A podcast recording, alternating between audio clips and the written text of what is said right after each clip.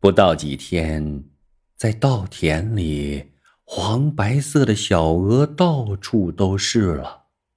夜深人静的时候，稻草人听见它们吸取稻汁的声音，也看见它们欢欣飞舞的姿态。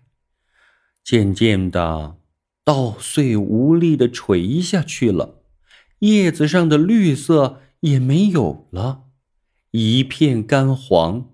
他痛心，不忍再看，想到主人今年的辛苦，又只能换来眼泪和叹气，禁不住低头哭了。